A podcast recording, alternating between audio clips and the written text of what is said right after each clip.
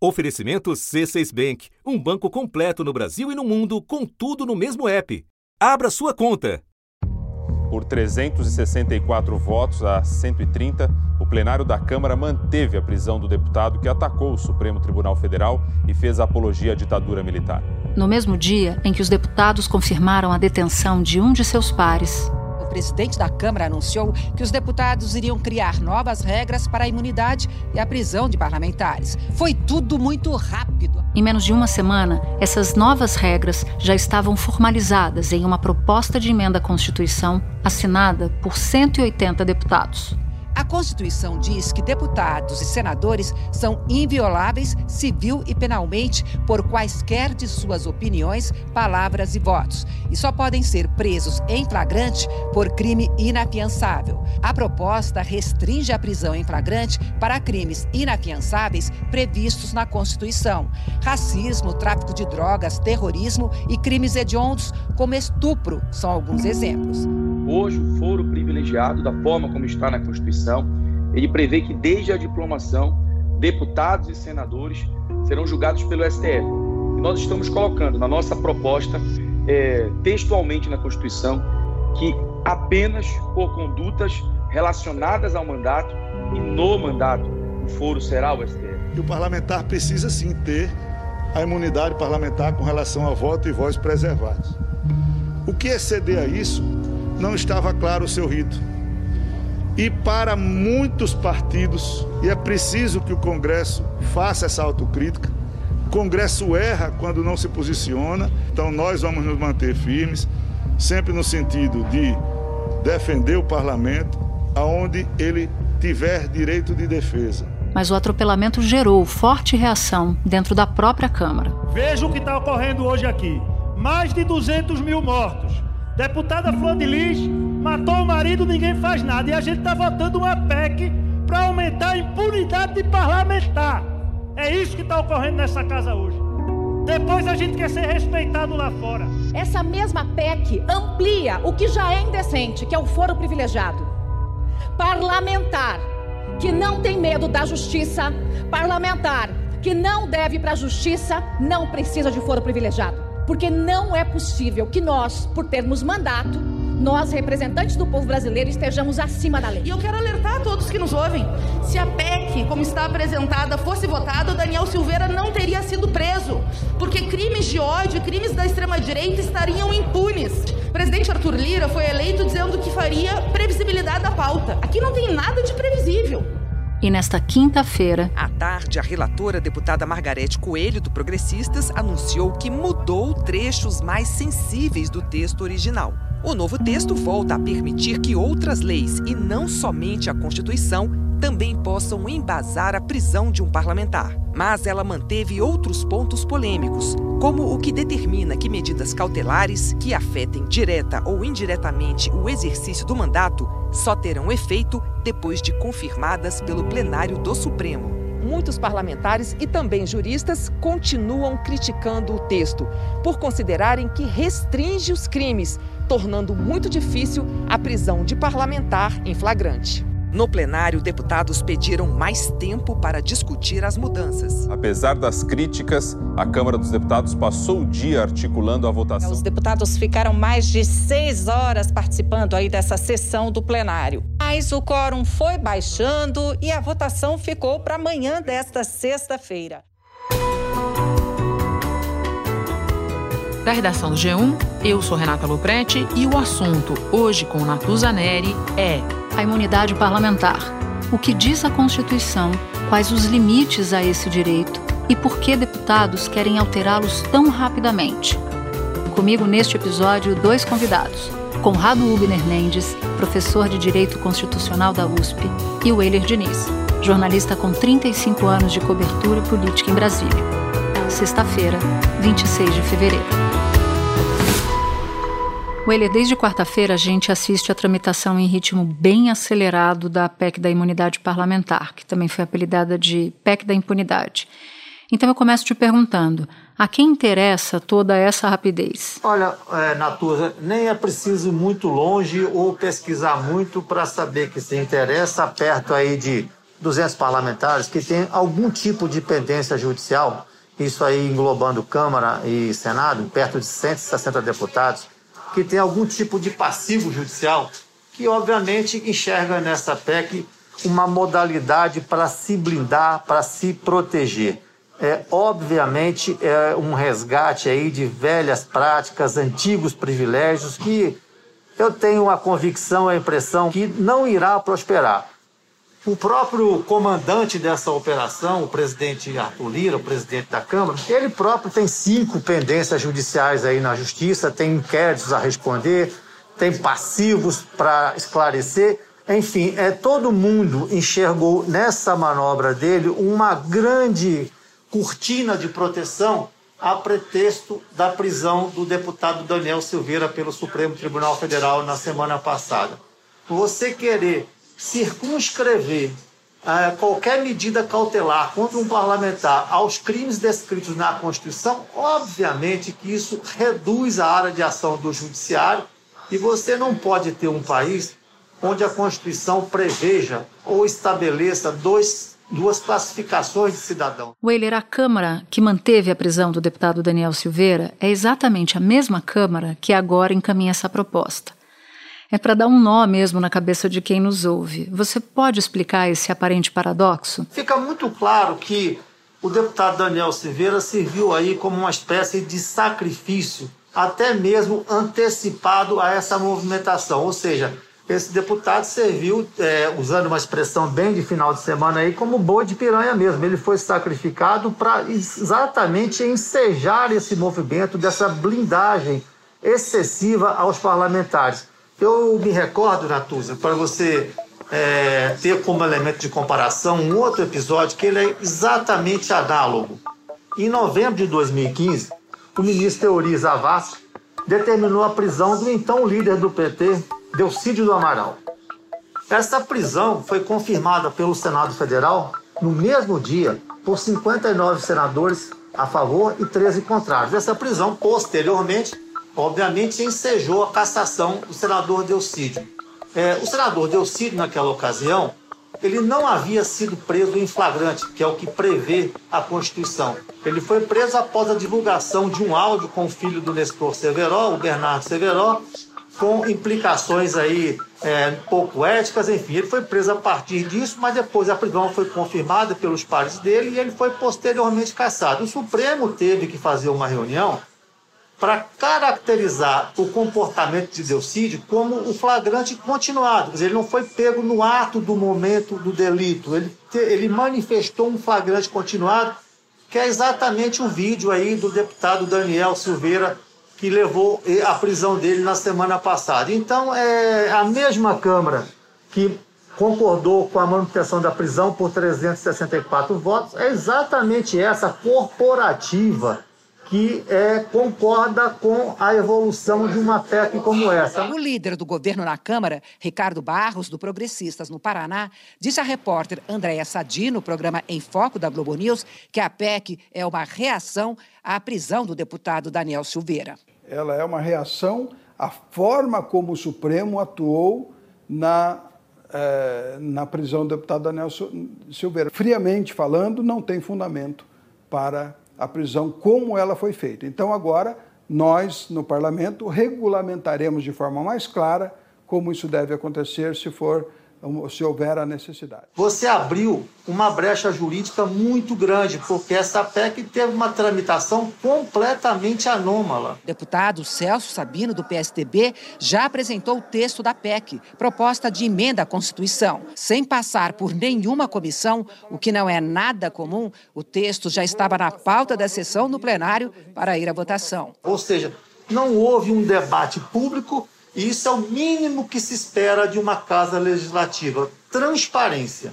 Você citou, Weiler, a reação pública. Na quarta-feira, 304 deputados votaram a favor da tramitação da PEC, não do seu conteúdo em si, mas da tramitação da PEC, um número bastante expressivo. 154 deputados se colocaram contra, vários de forma bem vocal, inclusive.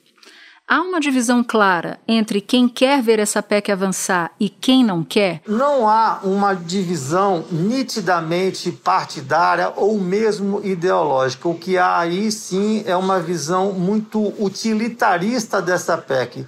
É aquele número que eu me reportei no começo da nossa conversa. Assim, são cerca de 200 parlamentares com algum tipo de pendência com a justiça. Esses parlamentares enxergam nesse, nesse produto PEC de, da blindagem uma forma extra de proteção.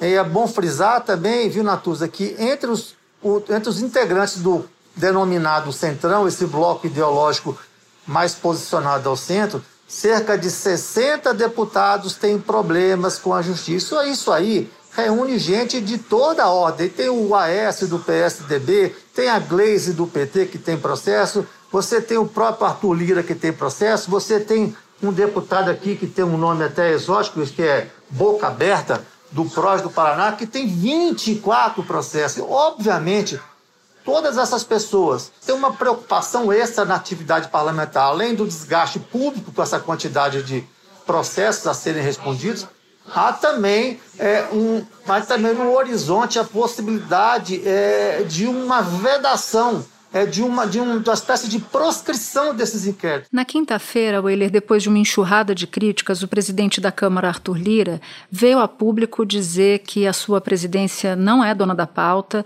e que não teria comprometimento com o resultado da votação. Não teria compromisso com o resultado da votação, que a função dele seria simplesmente pautar.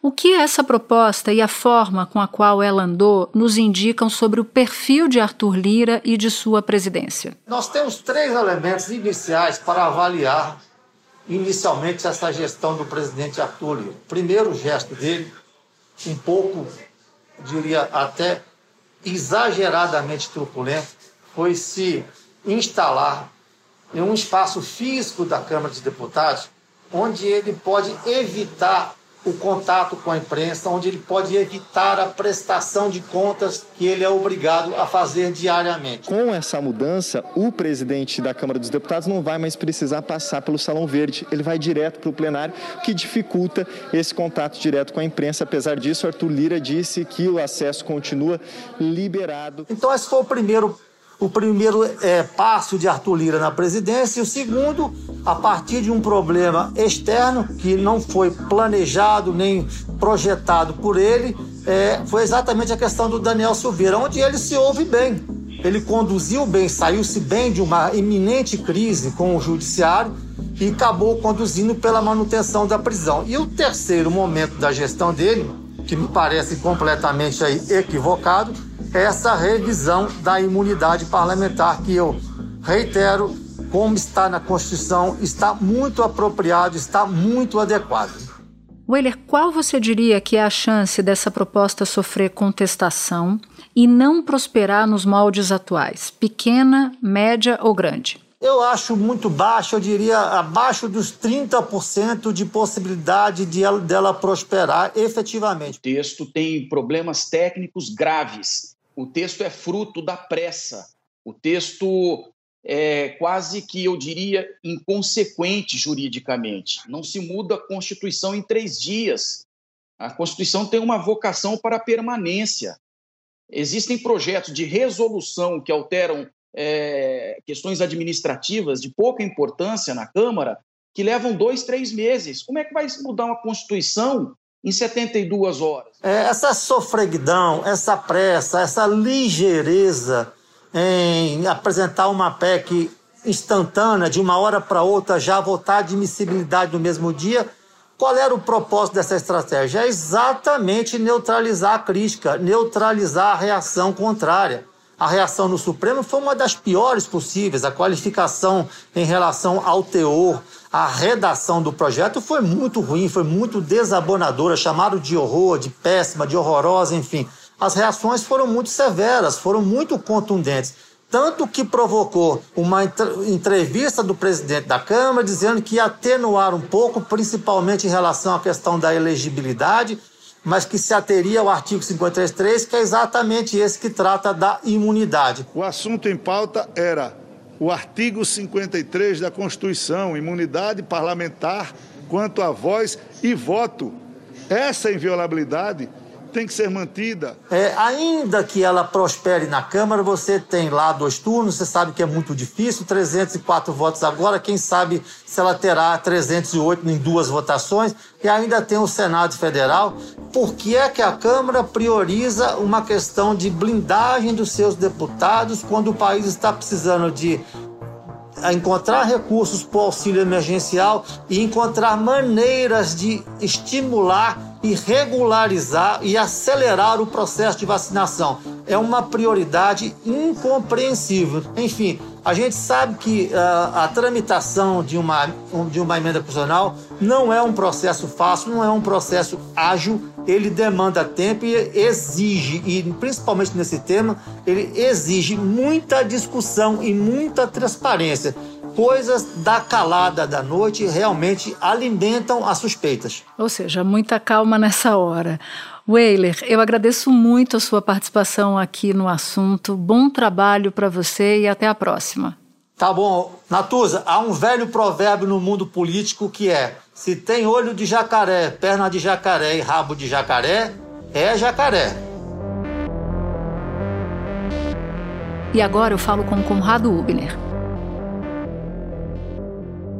Conrado, eu quero começar te pedindo para que você nos explique qual é o sentido original da imunidade parlamentar, por que ela existe e é protegida pela Constituição. A, a resposta curta, curta e direta é que a imunidade parlamentar tem o objetivo de é, resguardar o membro do parlamento contra riscos jurídicos e penais que advenham do exercício de seu papel como parlamentar, não de qualquer risco que tem como cidadão, mas de riscos de perseguições, ameaças e assim por diante. Então, é importante que parlamentares tenham essa proteção adicional que cidadãos comuns não têm, porque do desempenho parlamentar depende o desempenho da democracia, depende a qualidade da democracia, das nossas leis e assim por diante.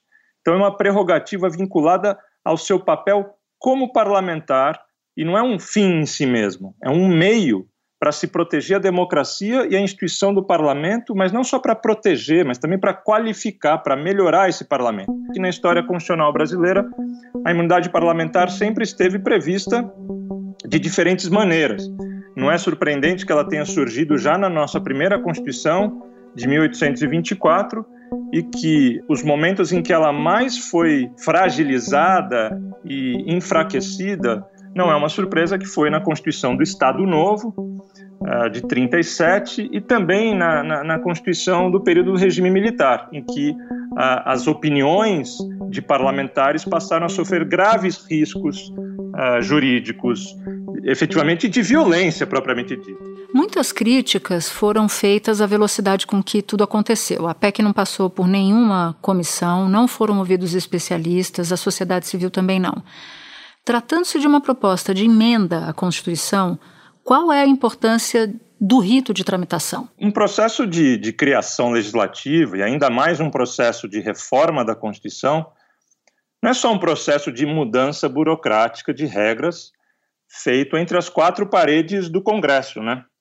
É, num processo legislativo desse porte, quem vota, quem tem poder de votar é o parlamentar. Mas não é só o parlamentar que participa de um processo legislativo. Então, como você bem disse, a sociedade participa, a sociedade acompanha o debate público, a esfera pública. Então, esse processo legislativo será mais ou menos democrático quanto mais abertura der, não só para a participação uh, de atores interessados da sociedade, mas quanto mais tempo dê para amadurecer as questões, deixe deixa o tema ser debatido na esfera pública, ser digerido na esfera pública. É, claro que sempre haverá assuntos de grande urgência e o Congresso tem muitas ferramentas para legislar com urgência. Mas me parece bastante autoritário fazer a toque de caixa uma emenda constitucional sobre assunto que não está pedindo urgência. Não podemos compactuar com estratagemas desta natureza, desta envergadura moralmente repugnante. Mais tempo para os parlamentares aperfeiçoarem o texto. Esta pressa não condiz com a magnitude de uma mudança de estatura constitucional. Ele vem como uma retaliação é, de ocasião muito autoritária numa tentativa de demonstração de força diante de um ato do Supremo Tribunal Federal. E esse projeto vem para regulamentar isso e dar um basta a esses excessos que vêm acontecendo por parte do Supremo Tribunal Federal. Está em jogo está em curso uma disputa, um braço de ferro e uma mensagem muito agressiva contra o Supremo Tribunal Federal. Há quem diga, Conrado, que a proposta tem pontos inconstitucionais que seriam derrubados em caso de judicialização. Você concorda com essa avaliação? Bom, se serão derrubados ou não, eu não sei. Se devem ser derrubados por inconstitucionais, eu não tenho dúvida. É, eu, eu diria que há dois pontos pelo que eu pude ler nessa correria da, da, da discussão, o que já é sintoma dos problemas disso, mal a gente conseguiu ler e amadurecer, mas pelo que eu pude entender, esse, essa proposta de emenda, em, em primeiro lugar, ela define que é, declarações de um, de um deputado, as opiniões expressas publicamente de um deputado, não mais poderão ser julgadas pelo Poder Judiciário, serão, poderão ser julgadas apenas e tão somente pela Comissão de Ética e Decoro uh, da Câmara ou, ou do Senado. Então, cria uma espécie de imunidade criminal total para as condutas verbais. Eu digo que João assaltou e matou Maria no dia tal, na hora tal. Com o texto que nós estamos aprovando agora, João perde o direito de entrar com um processo criminal e civil contra mim para exigir a reparação do dano que eu causei a ele da tribuna da Câmara com todos os veículos de comunicação divulgando o crime que eu cometi e eu só vou poder ser responsabilizado pelo Conselho de Ética da Câmara dos Deputados. Esvazia o debate sobre liberdade de expressão e os limites quando exercido pelo deputado, né? Uma espécie de imunidade geral e irrestrita pelo que fala. E, e, e daí, bom, a, a, gente passa nesse regime a, a permitir deputados racistas, homofóbicos, que proferem qualquer tipo de absurdo em público, independentemente desse, desse, dessa declaração ter alguma relação remota que seja com a sua função como deputado. Então, essa não é uma. Não a imunidade nunca pode ser entendida assim é, numa democracia. Mas tem um segundo ponto importante que diz respeito à possibilidade de prisão em flagrante. Né? A, a proposta é, diz que será por crimes inafiançáveis, como hoje está na Constituição, mas somente os crimes inafiançáveis expressamente previstos na própria Constituição. Ou seja, reduziu a, a quase zero os crimes inafiançáveis pelos quais ele pode ser preso em flagrante. São eles tortura, é, racismo, terrorismo, violência armada, e é praticamente isso. Porém, o racismo, em grande parte das vezes, ele é cometido por meio do discurso, por meio da palavra. E aí isso entra em contradição com a proposta, porque crimes de palavra é, estão imunes. Então, nem mesmo o racismo é, poderia ser objeto de prisão em flagrante. Ou seja, o peculato, o crime clássico do, do, do político corrupto, está ali com a mão na botija, é, roubando dinheiro público, em flagrante, todos os objetos ali, tudo demonstrado, não poderá ser preso em flagrante por meio dessa, dessa reforma.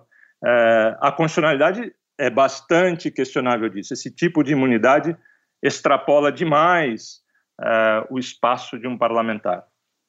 Agora, essa emenda parece que quer liberar Uh, liberar uma espécie de libertinagem verbal para racismo, para homofobia, para celebração da tortura e da ditadura e assim por diante, e dizem que isso estará sujeito à comissão de ética e decoro.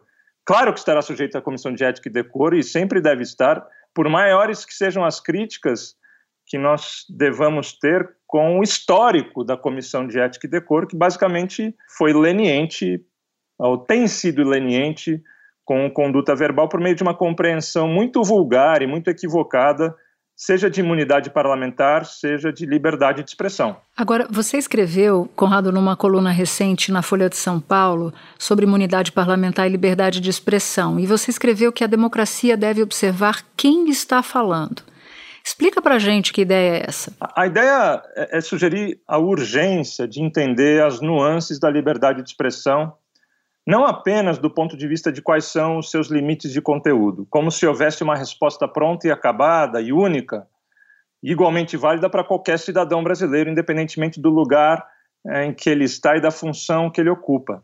Há cidadãos brasileiros que não são simples cidadãos comuns, eles são autoridades públicas, são líderes eleitos, são juízes, são deputados, são generais, são policiais militares e, e autoridades estão sujeitas a, a, a, deveres especiais que advêm da sua função e são diferentes dos, dos, dos deveres gerais e dos direitos gerais que se aplicam a qualquer cidadão.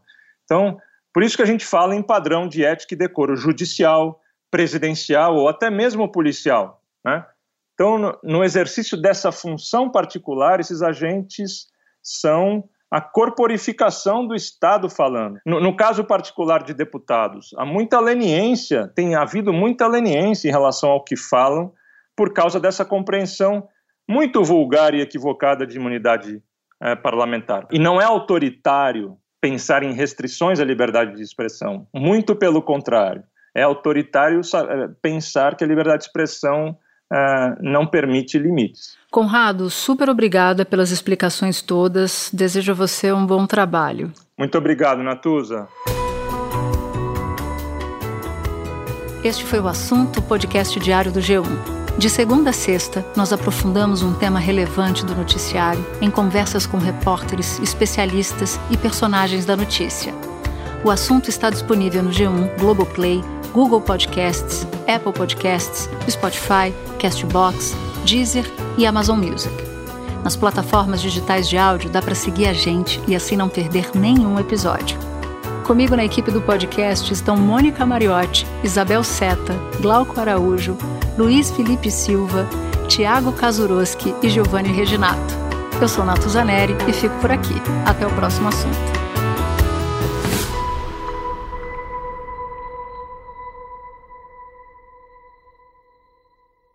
Você no topo da experiência financeira que um banco pode oferecer. Escolha um banco completo no Brasil e em qualquer lugar do mundo. Abra sua conta no C6 Bank.